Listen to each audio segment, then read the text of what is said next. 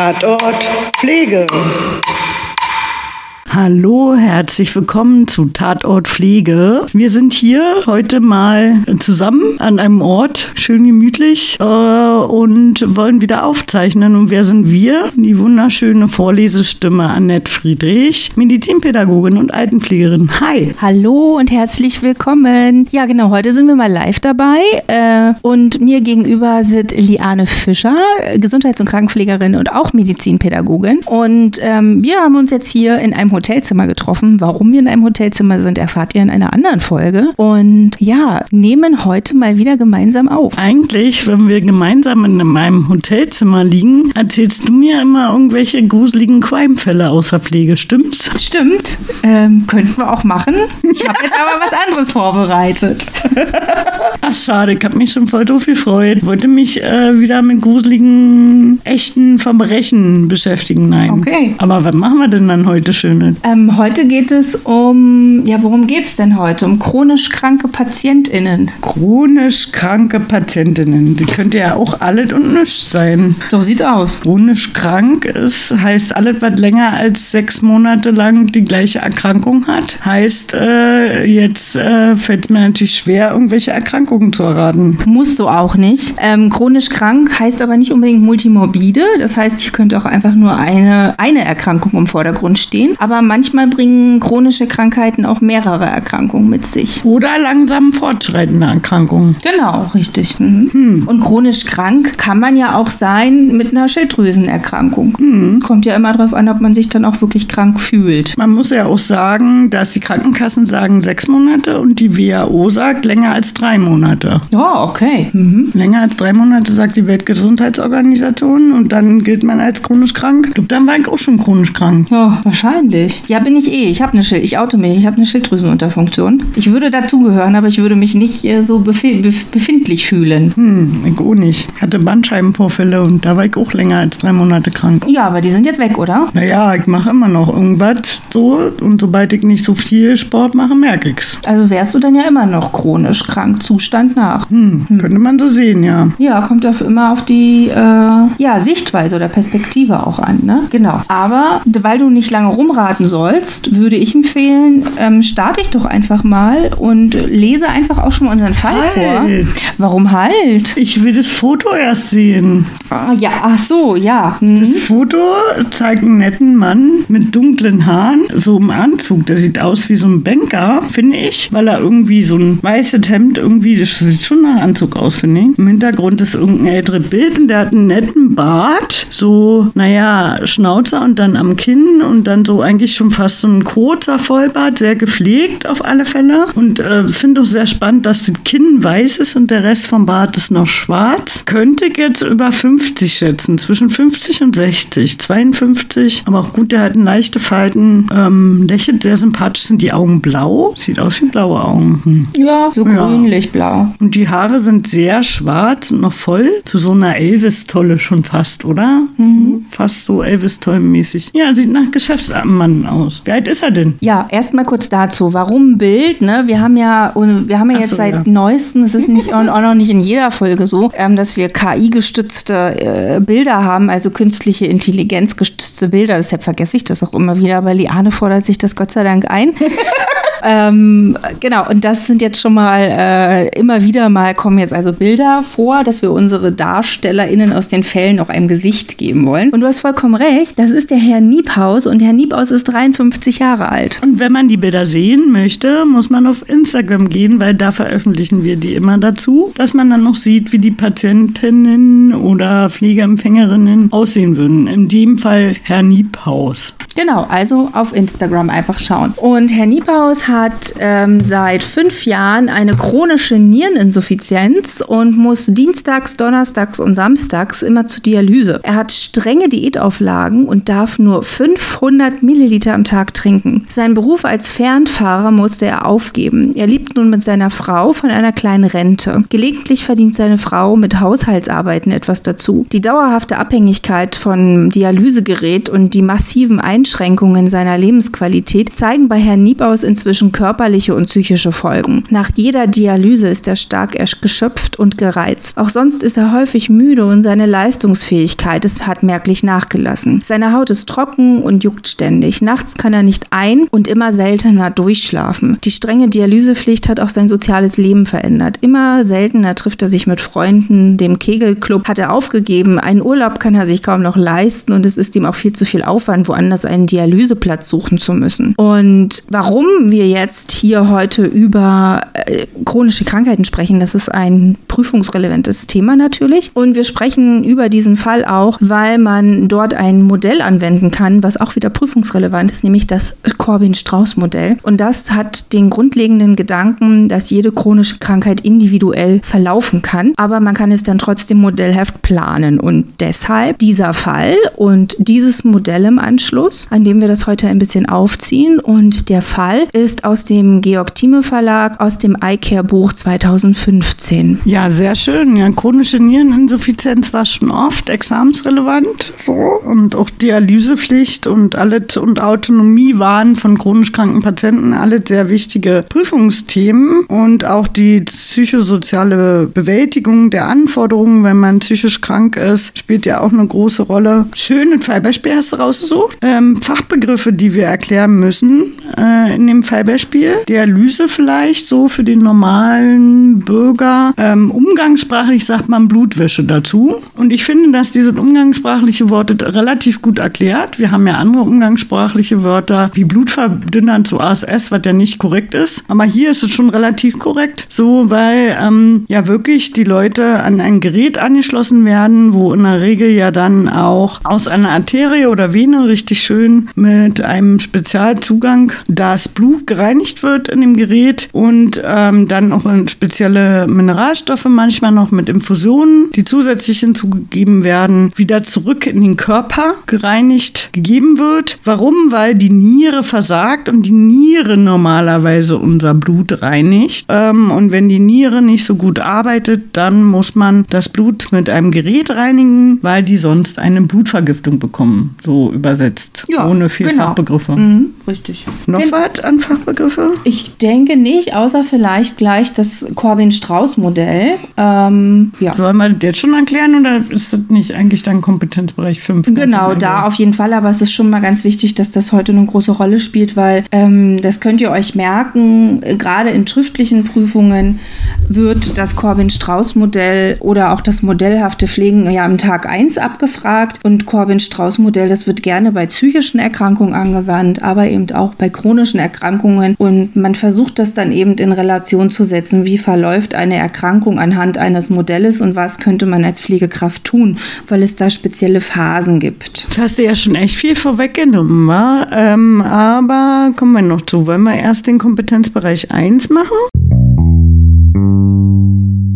Ähm, ja, Herr Niepaus. Übrigens fand ich, dass er gar nicht aussah wie ein Fernkraftfahrer auf dem Foto. Ich habe ja echt gedacht, das ist so ein Geschäftsmann oder Bankkaufmann oder so. Aber so hat man Vorteile im Kopf, dessen wir uns ja im Rahmen der Diversity auch immer bewusster werden sollen, dass Menschen ja nicht so aussehen müssen nach ihrem Job und dass das ja auch immer nur Vorurteile sind. Der sah auf alle Fälle sehr gepflegt und glücklich aus irgendwie. Wirkte jetzt nicht so, als ob seine Erkrankung ihn großartig belastet. Er da war jedenfalls ein sehr glückliches Foto, fand ich. Der hat sehr glücklich geguckt. So, ansonsten von dem Fallbeispiel her würde ich sagen, hat auf eigen, ähm, auf alle Fälle an Pflegediagnosen ganz doll mit der Autonomie wegen diesem Dialyseplatz suchen und ähm, dem großen Aufwand und dem quasi Freizeitentzug und so und ähm, den sozialen Kontakten ist seine Autonomie auf alle Fälle eingeschränkt. Ähm, würde ich als eins der wichtigsten Probleme Probleme für ihn sehen, weil das so aus dem Fallbeispiel rausscheint äh, und auch so beschrieben ist. Auch mit dem Urlaub und dem Arbeitsaufwand dann so.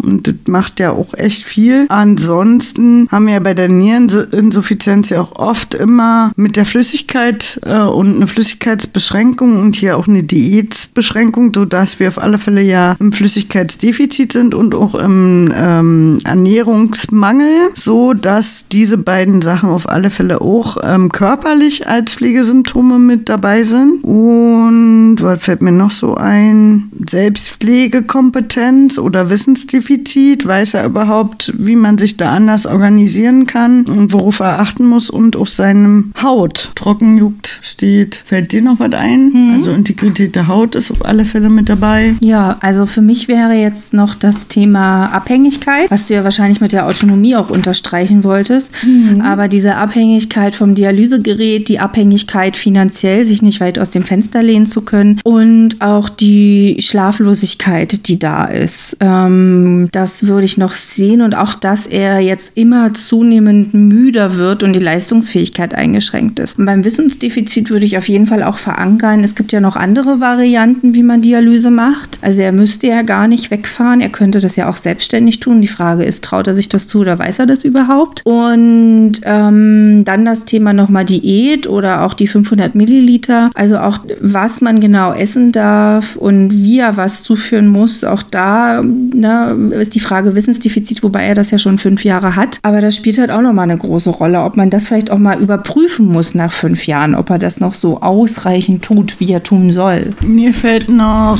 ähm, soziale Interaktion und Rollenkonflikt ein, weil er ja im beruflichen, sozialen, familiären Leben ja auch betroffen ist und seine Hobbys, seine Familie, seine Frau und ähm, dass er ja auch Frührentner dann ist, ähm, so dass er da auch eine beeinträchtigte Lebensqualität im sozialen Kontext hat und ja vielleicht auch einen Rollenkonflikt hat, weil er ja jetzt eben nicht mehr berufstätig ist, sondern auf Hilfe angewiesen ist und an Geräte gebunden ist und so. So zur, zur, zur Integrität der Person zum Beispiel. Wäre jetzt sogar noch mal eine weitere Pflegediagnose, dass seine Integrität der eigenen Persönlichkeit vielleicht auch gestört ist, weil er sich noch nicht richtig mit der Erkrankung äh, befasst oder sie angenommen hat. Da wären wir ja dann auch wieder bei dem Modell, was man vielleicht anwenden könnte. Ja, haben wir jetzt mehr als genug Pflegediagnosen genannt. Wollen wir mal prophylaktische Maßnahmen oder richtige Maßnahmen dazu mhm. mal nennen? Mhm. So, also man könnte ja jetzt auch ganz viel bei der Autonomie die Eigenverantwortung fördern und dann im Wissensdefizit eine große Aufklärung machen. Man könnte bei der sozialen Integrität die sozialen Kontakte mit aufklären und die Angehörigen mit aufklären. Man könnte ihm andere Hobbys raten, um mehr Normalität zu fördern. Und bei der Diät, also dem Ernährungsmangel und dem Flüssigkeitsdefizit mit der Flüssigkeitsbeschränkung, müsste man auf alle Fälle ihn aufklären, welche Symptome er unter Kontrolle haben muss und welche Symptome er kontrollieren muss. Auch mit seinem Hautzustand, ähm, dass man zur Hautintegrität berät, dass er zum Beispiel Hautcremes mit Urea benutzt, ähm, dass die Haut äh, nachgefetteter wird. Selbstbewusstsein fördern, gerade durch so eigene Lebensgestaltung, durch andere Hobbys und halt auch Entlastungsgespräche zur persönlichen Identität anbieten, weil er dann ja vielleicht auch in der eigenständigen, realistischen Wahrnehmung seiner Erkrankung besser gefördert ist, wenn er mal seine Wünsche, Probleme und Sorgen in einem öfters länger angebotenen Entlastungsgespräch ähm, ja vielleicht auch eher sagen kann und dann ja vielleicht auch eher die Erkrankung an, annehmen kann. Und das so die Sachen, die mir einfallen. Hm. Hm, ja, also prophylaktisch gesehen dann eben auch den Expertenstandard für Hautintegrität verwenden. Ah, ja,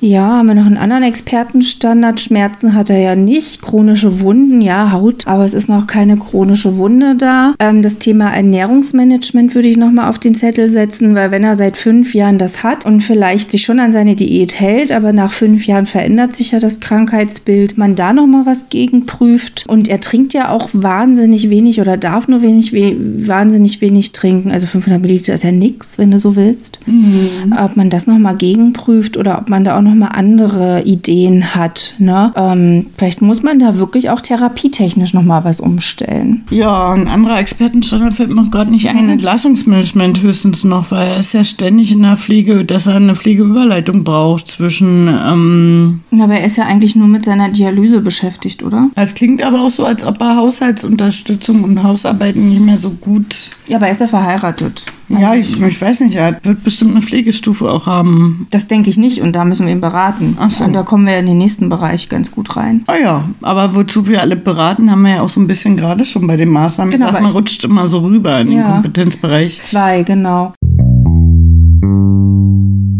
Also ich denke schon, dass Beratung und Informationsschulung hier nochmal eine ganz große Rolle spielt. Das ist ähm, nochmal, sollten wir hier nochmal verorten. Ähm, wie wir mit ihm reden, vielleicht muss auch die Dialyse da nochmal aktiver sein, weil offiziell tauchen wir hier aus der Pflege ja noch gar nicht auf. Ja, na doch, wenn du Dialyseschwester wärst, aber dabei unterhält man sich ja vielleicht auch nicht so. Aber ich denke schon, dass der eine Hauskrankenpflege oder auch eine Haushaltshilfe braucht, also unterstützende Dienste. Und dass er auf alle Fälle ähm, in seinem Alltag so normal wie möglich und auch realistische Ziele braucht. Und du weißt ja auch nicht, wie belastet die Frau schon damit ist, ob sie das überhaupt so leisten kann. Vielleicht braucht er ja wirklich auch äh, einen Pflegedienst. Du weißt ja auch nicht, ob der jetzt zu Hause dann noch irgendwie Tablettenüberwachung oder ähnliches. Ja, oder auch der Grad der Behinderung. Ja, hat er mhm. den schon. Auf alle Fälle hätte er einen, wenn er schon Frührentner ist, hätte er ja auch zu 100 Prozent einen mit Dialyse. Aber ob er den beantragt hat, steht jetzt hier im Fallbeispiel natürlich nicht. Genau, aber das sind so Gedanken, die von euch dann in der Prüfung kommen müssten. Also die, die wir jetzt hier haben, die müssen von euch dann auch kommen. Aber selbst wenn wir als Pflegekraft hier offiziell erstmal nicht auftauchen, gehen wir einfach gedanklich schon mal da rein, wo wir ran müssten. Ne? Mhm. Naja, ein Pflegegrad 2 oder 3 hätte der auf alle Fälle. Und Behandlungspflege bräuchte der ja auch. Zum Beispiel Supportversorgung oder ähnliches. Oder Verbandswechsel. Der hat ja wahrscheinlich nur einen Schand, oder? Er kann Schand oder einen Port haben, je nachdem, wie seine Flüssigkeitszufuhr ist. Kann auch sein, dass das schon Parenteral dann ernährt wird. Das weiß ich nicht. Das steht auch nicht richtig drin. Aber wenn er das schon so lange hat, haben die in der Regel eher einen Port statt einen Schand. Aber das ist jetzt tiefes Fachwissen. Mhm. Aber auf alle Fälle, ja, beim Schand hätte es jetzt keinen Verbandswechsel. Aber ähm, kann sein, dass der behandlungsfähige braucht. Also Kompetenzbereich 3 an dieser Stelle, intra- und interprofessionelles Arbeiten, Behandlungspflege. Hier sind viele Dinge wichtig. Als erstes nennen wir hier den Dialyseschand nochmal, um auch die Wichtigkeit dieses Schandes zu erklären und was es ist. Ein Dialyseschand ist eine operativ geschaffene Verbindung von Venen und Arterien am Arm. Durch die Vene fließt nun nochmals oder vormals arterielles Blut direkt zurück durch den höheren Druck und die höhere Blutmenge in der Vene weitet sich diese dann auch, also die Vene weitet sich dann und kann durch durch einfache Punktion an diesem Schand dem Körper eine ausreichende Blutmenge für die Dialyse entnommen werden und dann auch ausreichend zurückgeführt werden. Die Funktion des Schands muss überprüft werden durch Palpation und Auskutation, also durch Abtasten, ob der auch äh, ganz geblieben ist und auch äh, invasiv dort gut an der gleichen Stelle sitzt, wo er sitzen soll. Und Auskutation bedeutet raufhören mit dem Stethoskop, auch sehr wichtig. Und man ist, muss eine Inspektion dieses Schandes auf Rötungen, Entzündungen Entzündungszeichen machen in der Behandlungswege, auf Hämatome und Blutungen achten, also ob da Einblutung, blaue Flecke sind. Man kann ihn mit Wasser und leichter Seife reinigen bei Verschmutzung und mit Hautcreme nur an dialysefreien Tagen oben drüber cremen. Nach der Schandanlage auch ein tägliches äh, Schandtraining machen, also mit dem Ball kneten über diese Stelle am Arm, um Durchblutung zu fördern. Den Verband am Schand, mit Tupfer und einem kleinen Pflasterkreuz ähm, muss nicht äh, zirkulär irgendwas rumgebunden werden um den Arm mit irgendeiner Binde, sondern das reicht völlig aus. Kurz nachdem die Dialyse fertig ist, Tupfer und Pflasterkreuz drauf. Keine engen einschnürenden Kleidung am Schandarm, da wo der Schand sitzt und keine Blutdruckkontrolle, wie gesagt, am Schandarm. Auch wichtig in der Behandlungspflege. Ein wichtiges Hormon, was hier halt auch in der Nebenniere gebildet wird, ist dann in Kombination auch wichtig zu wissen, nämlich Renin. Und das äh, sorgt dafür, dass der Blutdruck sich sich auch erhöhen kann. Man gibt häufig dann auch Medikamente gegen einen Bluthochdruck, nämlich die ACE-Hämmer. Gerade Medikamente bei einer renalen Hypertonie, also soweit der Blutdruck erhöht ist durch die Niere, dann gibt man eher ACE-Hämmer, weil die Niere ja, wie gesagt, dieses Hormon produziert. Ansonsten muss man dann hier in der Behandlungswege auch wissen, dass man immer das Körpergewicht äh, kontrollieren muss, die Umstellung der Ernährung kontrollieren muss, die Vitalparameter wie Blutdruck, Blutdruck, Puls und Temperatur beobachten muss, die Beobachtung der Haut machen muss, die Beobachtung der Atmung, der Flüssigkeitsbilanzierung. Also was trinkt man, was trinkt man nicht, mm, beziehungsweise was scheidet man aus. Also man muss genau die Flüssigkeit bilanzieren, was geht rein, was geht raus. Eine Schmerzbeobachtung machen und auch Taubheitsgefühle oder Kribbegefühle in den Beinen. Wenn die Niere nicht richtig arbeitet, sollte man das auch erfragen, wie ob die eingetrübt werden, weil wenn die Blut nicht richtig reinigt wird, könnten die auch bewusstseins eingetrübt werden, die Patienten Patienten oder Patientinnen, also Bewusstseinsbeobachtung. Ähm, Schonung hat der Unterarmvene wegen diesem Schand, also an diesem Arm auch kein Blutdruck messen. Entspannungsübungen vielleicht für den Patienten auch anbieten und Unterstützung des Wohlbefindens und Wohlbefinden auch tagtäglich erfragen. Alle Behandlungspflege. Sowohl auch, dass man weiß, was Diuretika sind, nämlich ausschwimmende Medikamente. Ebenso ist zu beachten, ob es hier Giftstoffe im Urin gibt. Da ist der Fachbegriff Uremie, also ein wichtiger Fachbegriff. Und man hat hier auch weitere Systeme grundsätzlich bei einer Niereninsuffizienz in anderen Organsystemen, wie dass die Haut juckt und der Uringeruch äh, stärker ist und der Urin auch bräunlicher, gelblicher, schmutziger aussieht und auch die Hautfarbe schmutziger aussieht und auch die Haut nach Urin riechen kann. Der Magen-Darm-Trakt ist auch beeinträchtigt, wenn die Niere nicht richtig funktioniert, nämlich man hat einen erhöhten Mundgeruch und Geschmackssinnsstörungen. Man hat auch hier ähm, Übelkeit oder Erbrechen oder Diarrhoe, also Durchfall. Auch das zentrale Nervensystem ist beeinträchtigt. Man kann eine uremische Enzephalopathie, also eine durch die Niere versagende ähm, Gehirneinschränkung haben und Konzentrationsstörungen, Kopfschmerzen, auch Wesensveränderungen, Verwirrtheitszustände, weil Blut halt nicht richtig gereinigt ist. Man kann Krampfneigungen haben, Bewusstlosigkeit oder Koma. Man muss das alle beobachten. All diese Symptome sind behandlungsfähiger und somit super wichtig zu wissen.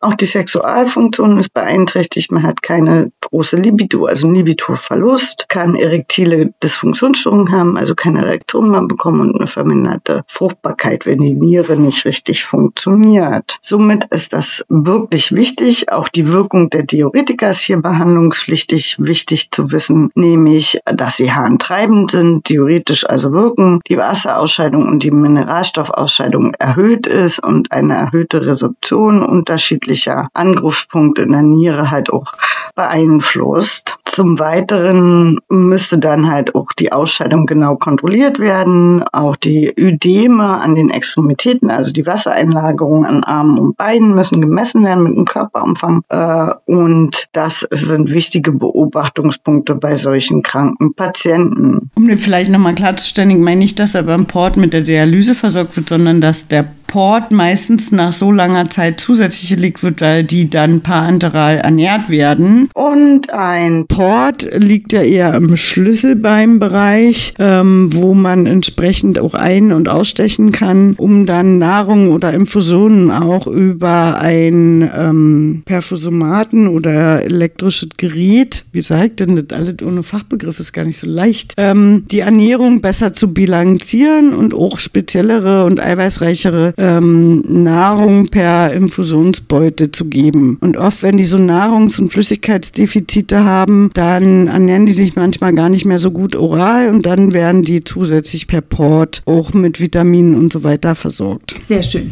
Habe das jetzt so erklärt, dass man das, äh, naja, ohne viel Fachbegriff ist manchmal gar nicht so leicht. Es ist halt auch wichtig, andere Berufsgruppen mit einzubeziehen, so wie die Ehefrau, oder? Genau. Mit der Ehefrau zusammensprechen, vielleicht aber auch mal getrennt voneinander, ohne dass das jetzt getrennt separiert werden muss, sondern man ist da mit der Ehefrau mal kurz alleine und bespricht nochmal, wie es ihr so geht. Vielleicht sagt sie dann da mehr andere Dinge oder mit dem ähm, Ehemann dann sozusagen. Und beim Kompetenzbereich 3 ist unser erstes interdisziplinäres Team für mich das Dialysezentrum ja. und dann der Arzt und dann eventuell eine Ökotrophologin oder eine Diätassistentin. Ja, oder Ernährungsmanagerin, Ernährungsberaterin, weil wir ja auch hier echt im Expertenstandard Ernährung viel zu tun haben, wenn er eine spezielle Diät hat. Je nachdem, was für eine Diät es ist, das steht ja nicht richtig drin, ob die kochsalzarm, eiweißarm oder sonstiges sein muss. Und er braucht ja trotzdem seine nötigen Vitamine. Ob der vielleicht auch äh, alle paar Monate Vitamin B12 gespritzt bekommt und so weiter und so fort. Das wissen wir ja jetzt hier alles nicht. Das ist Rätselraten, steht nicht richtig drin, aber bei so einer krassen Flüssigkeitsbeschränkung ist davon auch schon auszugehen, strenge Diät, dass er echt viel nicht darf, wahrscheinlich auch gar nicht wirklich ähm, eiweißreich sich ernähren darf und so weiter und so fort. Schwer zu sagen, auf alle Fälle braucht man da spezielle Ernährungsberatung. Und was fällt mir noch ein? Na, entsprechend dann ja vielleicht auch, wenn er im Bewegungs Bewegungsmangel ist Physiotherapie. So ist ja nun nie schlecht, da auch die Muskulatur am Laufen zu halten und je nach Hobby auch eine Ergotherapie oder ähnliche, dass man da auch ein bisschen sich beschäftigt. Ja, aber vergiss nicht, 500 Milliliter darf der nur trinken. Also da ist jetzt Sport und viel Bewegung auch hier drin, ne? Naja, du musst die Muskulatur ja trotzdem am Laufen halten. Der braucht eine vernünftige. Ja, ja, ich meine nur, es ist eine Gratwanderung. Naja. Also es ist schon eine Gratwanderung tatsächlich bei 500 Milliliter am Tag. Also eigentlich steht der, müsste der ganz dringend eine Niere kriegen, mhm. wenn man mal jetzt so ehrlich. Und wer weiß, ob die Frau eine Spenderin wäre oder jemand anders. Also eigentlich müsste er dringend auf die Liste für Organtransplantation, wenn er das nicht über, wenn das nicht überhaupt schon ähm, da ist. Ne? Also auch das würde ich mal ansprechen. Ja, vielleicht ist er ja auch schon auf die Liste gesetzt. Es gibt das Fallbeispiel jetzt auch nicht her. Krankenhausbordfahrer braucht er bestimmt auch immer, dass er vor und zurückgefahren wird zu seiner Dialysetherapie. Und wo hattest du irgendwas erwähnt, er kann die Dialyse auch alleine machen? Mhm. Willst du das erwähnen? Ja. Passt jetzt hier rein, weil ja. interdisziplinäre Team, dann kommt die Hauskrankenpflege. Genau, es wäre auch ärztliche Behandlung oder Behandlungsmaßnahmen. Ähm, man kann ja auch zu Hause eine Peritonealdialyse machen. Das heißt, äh, man muss nicht mehr nirgendwo hinfahren, sondern man macht täglich eine eigene kleine Dialyse. Man hat dann sozusagen einen Zugang im Bauchraum, der muss aber steril verbunden sein und es muss dann auch weiter steril gearbeitet werden und dann kann man das zu Hause machen, indem man ganz entspannt vom Fernseher sitzt und lässt dann sozusagen verschiedene Infusionen durchlaufen durch diesen Zugang am Bauch und ähm, dann ist das sozusagen innen drin im Bauch ähm, haben wir ja auch so so ähm, Gewebe und dieses Gewebe ist sozusagen dann der Dialyseautomat in Anführungsstrichen und ähm, schwemmt sozusagen die neue Flüssigkeit ein und die alte Flüssigkeit wird wieder ausgeschwemmt. Das kann man dann selbstständig machen. Man muss, wie gesagt, mit dem ähm, Handling gut klarkommen, man muss steril arbeiten. Aber es ist dann eben auch so, dass man das ganz entspannt von zu Hause machen kann. Man kann sogar damit in Urlaub fahren, man kann sich dann was vorbestellen. Ähm, ja, das kann vielleicht Lebensqualität zurückgeben und vielleicht trägt es auch dazu bei, dass es ihm besser geht, weil es dann täglich gemacht wird und nicht mehr alle zwei Tage und vielleicht ist es dann wieder angenehmer für den Körper. Ist aber eben alles eine Sache von, traut man sich das zu oder weiß man das überhaupt, dass es das gibt? Ja, da kommt ja dann manchmal auch Behandlungspflege. Ähm, SGB 5, also Sozialgesetzbuch 5, ähm, dann kommt ja auch eine Hauskrankenpflege manchmal und macht das. Weiß man auch nicht, ob es geht oder ob man da aufgeklärt wurde schon oder ob man das schon überlegt hat. Aber ja, wäre auch klassisch Behandlungspflege und somit ja dann SGB 5 und auch interdisziplinäres Arbeiten, weil alle, was Behandlungspflege ist, auch hier ähm, Umgang mit Schand oder Portverband oder all sowas oder parenterale Ernährung ist ja alles Behandlungswege und somit Kompetenzbereich 3. Hier kommt unser Werbepartner Novahil.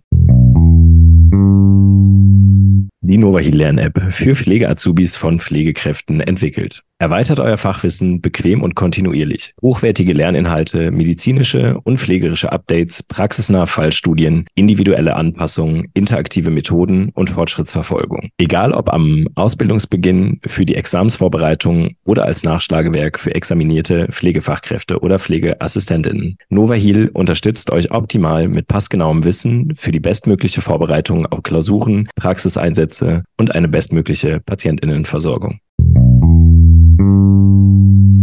Werbung Ende. Dann rutschen wir mal rüber, rechtlich. Da bist du ja auch schon beim SGB 5. Genau, SGB 5 ist Behandlungspflege bzw. medizinische Sachleistung äh, und Krankenkasse und äh, läuft ja dann Krankentransport und so weiter über die Krankenkasse. Und ähm, im SGB 11 Pflegeversicherung hätten wir hier verschiedene Möglichkeiten, dass er zum Beispiel mal in die Tagespflege geht, dass er ähm, beim Pflegegrad hat, inwiefern er dann schon Pflegegeld oder Pflegesachleistung bezieht oder Haushaltshilfe, Verhinderungspflege und so weiter, ob das da überhaupt alles schon mal angedacht ist, weil er hätte ja ein Anrecht auf einen Pflegegrad. Du hattest vorhin Behindertenausweis gesagt, bei den Grad der Behinderung beantragt hat. Frührentner ist er ja jetzt schon, das hat er ja schon beantragt offensichtlich. Ansonsten Hilfsmittel Medizinprodukteverordnung, das übliche Datenschutz- und Dokumentationspflicht, fällt mir noch so ein. Wenn er so stark nierenkrank ist und vielleicht keine Nieren, Niere bekommt oder auf der Liste schon ist, könnte man ja auch mal über Patientenverfügung und Vorsorgevollmacht nachdenken. Boah, jetzt fällt mir auch schon langsam nicht mehr ein. Arzneimittelgesetz auf alle Fälle, weil er wird ja jede Menge Medikamente nehmen. Glaube ich fast nicht. Nee, aber Infusionen fallen auch unter Arzneimittelgesetz. Hm. Also wenn, dann bekommt er ja eventuell, wenn er eine chronische Niereninsuffizienz hat, hat er vielleicht was mit dem Blutdruck. Vielleicht, wenn überhaupt. Und ansonsten bekommt er nur die Dialyse und sonst nichts. Vielleicht ein bisschen Kalium, Magnesium. Also es kommt eben darauf an, was was jetzt, ob jetzt multimorbide noch irgendwas auftritt. Aber auch ansonsten nicht. Und erst, wenn er halt zu Hause die Peritonealdialyse macht, erst dann kommen ja die ganzen Infusionsbeutel. Okay. ja. ja. Dann wären wir jetzt schon im Kompetenzbereich 5. Ah, du darfst das Modell erklären. Ja, kann ich gerne machen. Genau, Kompetenzbereich 5, Ethik oder auch pflegewissenschaftliches Tun. Ähm, wir haben ja hier auch Expertenstandards, die haben wir schon genannt, können wir auch gleich nochmal wiederholen. Ansonsten würde ich jetzt mal das Corwin-Strauß-Modell erklären oder auch das sogenannte Traject-Modell, das es gibt, damit ähm, Patienten, die chronisch erkrankt sind, ähm, ja sozusagen einmal durchleuchtet werden. Ne? Also man braucht so ein soziologisches, psychologisches Modell, wo man das mal ein bisschen einordnen kann. Und ähm, dieses Corbin-Strauß-Modell sagt, dass der Patient durch verschiedene Faktoren beeinflusst ist. Und dazu gehört natürlich ähm, auf jeden Fall die Art, Anzahl oder auch Dauer der Behandlungstechnik, aber auch die Anzahl von Nebenwirkungen, das Vorhandensein von Ressourcen, seien soziale Ressourcen, finanzielle Ressourcen, Wissen, Unterstützung, aber auch eben die Zeit. Und all das beeinflusst den Krankheitsverlauf. Und das wissen wir auch durch andere Modelle schon. Das Corbin-Strauß-Modell hat ähm, da einfach nur noch mal ein paar andere Erklärungen angesetzt, mit denen man dann arbeiten könnte. Und ähm, da passt eigentlich tatsächlich ganz gut diese chronische Niereninsuffizienz, weil auch Dialysezentren so ein bisschen mit dem Modell arbeiten könnten. Aber eigentlich kann man damit auch sehr gut in der Pflege arbeiten, vor allem in der Langzeitpflege, wo man Menschen mit chronischen Krankheiten tatsächlich antrifft. Und es ist so, dass in dem Corbin-Strauß-Modell einmal die Vorphase, also so eine Art präklinische Phase da ist, wo vielleicht auch noch keine großen Symptomatiken da sein, äh, da sind und wo präventive präventives Handeln möglich ist. Also nehmen wir auch mal das Beispiel ähm, Diabetes mellitus Typ 2, also wo vielleicht ein Adipositas vorliegt und vielleicht auch ein wackeliger BZ-Blutzucker, dass man jetzt schon so in den Prädiabetes rutscht. Und da könnte man ja noch Vorkehrungen treffen. Dann kommt man in die diagnostische Phase, wo die Diagnose und die Krankheitsverlaufskurve sozusagen startet und man auch nebenbei dann auch so einen Pflegeverlauf festlegt. Und es kann halt sein, dass der Krankheitsverlauf startet, ohne dass jetzt gleich eine Pflege stattfinden muss. Ähm, weil der Patient, Patientin vielleicht noch relativ selbstständig ist. Dann kommt es in die akute Phase. Hier kann es zum Beispiel auftreten, dass man bei einer chronischen Niereninsuffizienz dann doch plötzlich im Krankenhaus ist, wenn man sich vielleicht nicht direkt an die Therapie gehalten hat oder auch beim Diabetes, wo man dann Entgleisungen des Blutzuckerspiegels hat und man dann vielleicht doch in eine lebensbedrohliche Situation rutscht. Diese kritische, dann, das ist von der akuten Phase, kann es dann in die kritische Phase kommen, weil man dann vielleicht auch äh, Komplikationen feststellt und der Krankheitszustand sich dann doch verschlechtert. Diese akute Phase und die kritische Phase, das kann ein ganz kurzer Teil sein, das kann auch immer ein wiederholender Teil sein. Das heißt, theoretisch sollte dieses Modell gar nicht so als alles findet nacheinander statt, sondern es kann sich auch so ein bisschen wiederholen. Ne? Oder ähm, es kann auch wieder zurückgehen sozusagen. Ne? Es kann auch sein, dass man nochmal in die diagnostische Phase zurück muss, wenn man was übersehen hat oder wenn noch was hinzugekommen ist. Man geht dann davon aus, wenn man in der akutischen und kritischen Phase ist und ähm, eben einigermaßen gute Ressourcen hat, dass man wieder in eine stabile Phase eintritt. Das heißt, hier erlangt man wieder die Kontrolle der Erkrankung zurück und äh, kann hier durch Therapie und auch pflegerische Intervention gegensteuern. Dann kann es sein, dass man in instabile Phasen kommt und instabile und instabile Phasen, die wechseln sich dann sozusagen ab, je nachdem, was für Ressourcen der Mensch mitbringt, mit sich bringt. Und da sind wir wieder bei anderen Modellen, wie zum Beispiel das Vulnerabilitätsmodell oder auch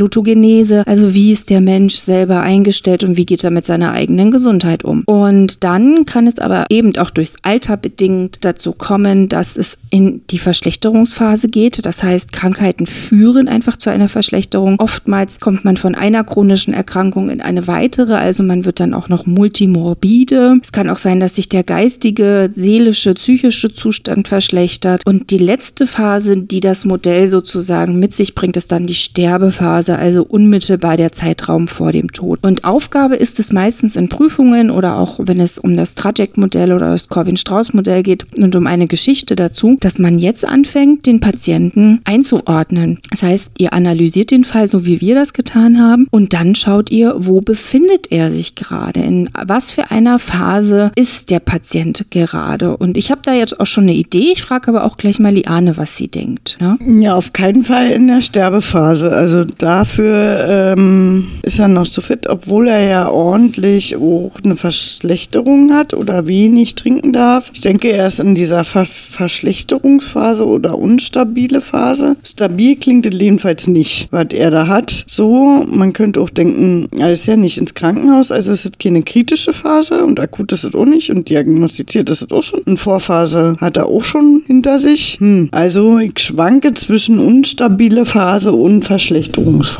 Kann jetzt auch nicht genau sagen, welche von den beiden. Also ich würde auf die instabile Phase tippen. Ähm, ja, das wäre jetzt mein, mein, meine Vermutung, weil ja, du hast recht, man könnte aber auch in die Verschlechterung gehen. Ne? Also er fühlt sich zunehmend müder, die Haut wird trockener. Ähm, er, er schwankt wirklich zwischen diesen beiden Phasen. Ne? Und ähm, vielleicht ist es auch gerade der Übergang von instabil zu Verschlechterungsphase und da muss jetzt halt eingegriffen werden. Und an dem, an dem Scheideweg befindet er sich gerade und da muss eingegriffen werden. Von ihm, von der Frau oder von außen. Ja, auch hier brauchen wir wieder die professionelle Pflege mit professionellen Pflegeinterventionen und Zielsetzungen, um dann entsprechend ähm, ja auch Maßnahmen zu erkennen und Verschlechterungen zu erkennen. Ja, aber man kann auch sicherlich auch andere Modelle anwenden. Zum Beispiel Vulnerabilitätsstressmodell könnte man jetzt auch anwenden, weil der ist ja ordentlich, der hat viele Vulnerabilitäten und ist auch gestresst, sodass er sicherlich auch gefährdeter ist, dass seine Erkrankung schlechter ist. Man könnte jetzt auch denken, dass so wie der Fall geschrieben ist und er auch immer müder ist, dass der auch äh, eine depressive Episode hat durch das ähm, Krankheitsentstehung und Krankheitsverarbeitung. Ist ja häufig auch so ein Kombi, wenn die so chronisch krank sind und dann noch schlechter werden, dass die auch depressiver sind. So. Könnte man sicherlich auch anwenden. Und ansonsten gibt es ja auch jede Menge Pflegetheorien, die man anwenden könnte äh, im Kompetenzbereich 5. Aber auch die ganzen Expertenstandards, die wir ja schon gesagt haben. Hautintegrität, äh,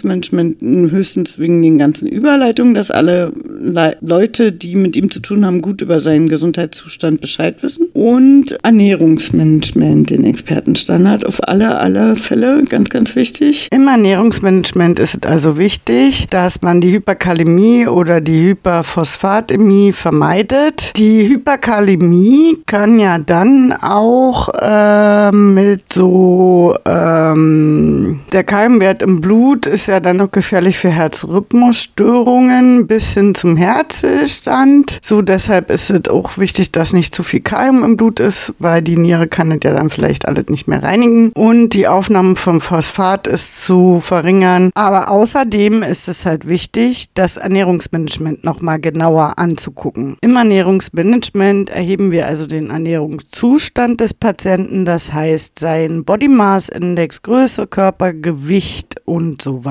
Wir haben ja hier eine Struktur, Prozess- und Ergebnisebene und ich gehe jetzt erstmal nur auf die Prozessebene ein. Prozessebene bedeutet dann, dass wir die Pflegemaßnahmen festlegen. Gerade beim Fallbeispiel Herrn Niepaus ist auf das Dosgefühl einzugehen. Der darf ja nur 500 Milliliter trinken und wie kann man jetzt Maßnahmen gegen das Dosgefühl machen? Zum Beispiel Eiswürfel mit gefrorenem Obst, ähm, das lutschen lassen oder kleine Schlucke trinken lassen oder den Mund befeuchten, ausspülen lassen, Bonbons lutschen, Kaugummi kauen, Getränke in kleineren Gläsern reichen, die Massage der Speicheldrüse, künstlichen Speichel mit Mundspray und so weiter anbieten. Ebenso als Maßnahmen zu, zu nennen ist, dass wir an einer Hämodialyse auf die Elektrolyte achten müssen, besonders auf Kalium und Phosphat. Diese Aufnahme ist meistens eher zu beschränken, deswegen müssen Sie auf bestimmte Lebensmittel in Form von frischen Obst eher verzichten. Ähm, zu viel Kalium enthält zum Beispiel Trockenobst, Aprikosen, Bananen, Himbeeren, Honigmelonen, Johannisbeeren, Kiwi, Kohlsorten, Hülsenfrüchte, Karotten, Kohlrabi, Kohlrüben, Kürbis, Mohnsamen, Mais, Rettich, Schwarzwurzeln, Sellerie, rote Paprika, rote Tomaten, Fenchel und auch Nüsse, so Haselnüsse, Cashewkerne, Erdnüsse, Mandeln, sehr viel, was man gerne mag. Aber auch so Dinkel, Roggen und Buchweizengetreide und auch Kräuter, Petersilie und Schnittlauch, Schokolade und Kakao, also richtig kakaohaltige Schokolade kann so viel Kalium enthalten. Also ganz viel rote Früchte und grüne Früchte. Und grüne Gemüse und Obst darf man nicht essen wegen der Gefahr der Hyperkalämie. Beim Phosphat ist auch die Gefahr der Hyperphosphatämie. Da sind ganz viele Nüsse, die man nicht essen darf oder Müsli oder in Rein. Vollkornbrot, auch hier Trockenfrüchte von abzuraten. Kakao, Milch, Joghurt, Buttermilch, Dosenmilch, Hartkäse Frischkäse, Schmelzkäse, Kochkäse, also ganz Milchprodukte, Wurstkäse, Cola und Fleischgerichte. Uh, ganz schön viel, was man nicht essen darf. Das ist dann ja auch immer eine ordentliche Beschränkung. Deshalb hier nochmal die Peritonealdialyse, physiologischer Ersatz der Nierenfunktion und hat halt geringere Einschränkungen, zum Beispiel auch in der Ernährung, eine höhere Flexibilität ähm, und somit auch eine höhere Autonomie für die Betroffenen. Ähm, welche Pflegetheorie würdest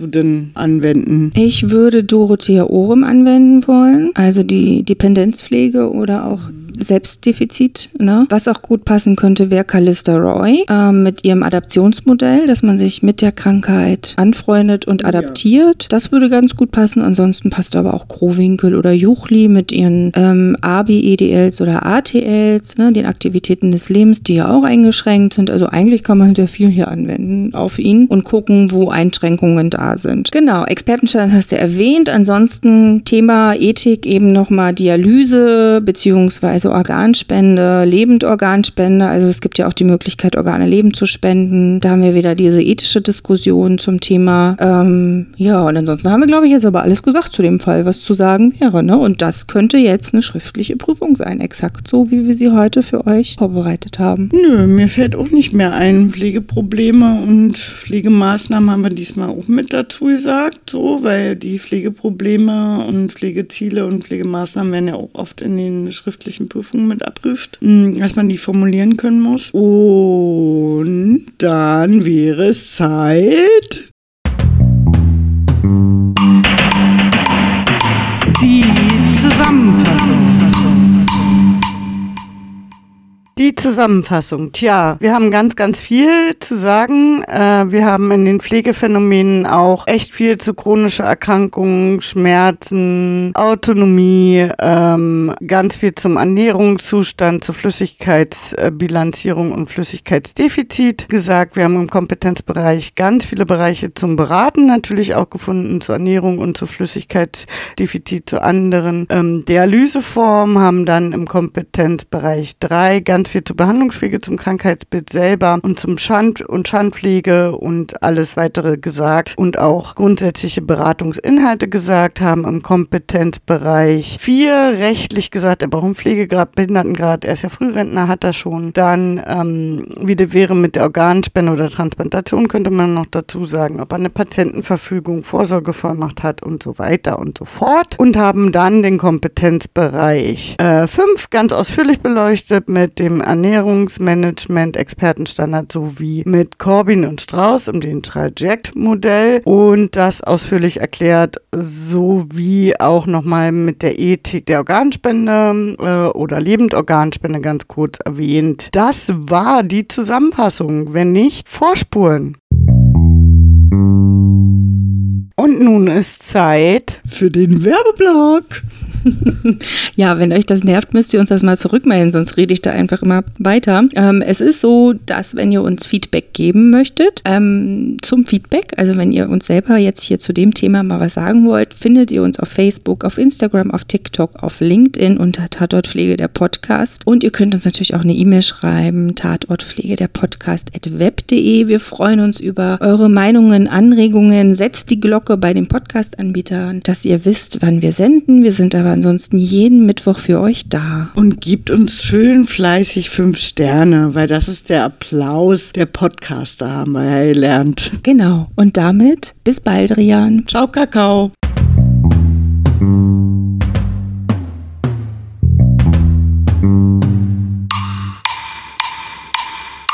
Tatort Pflege.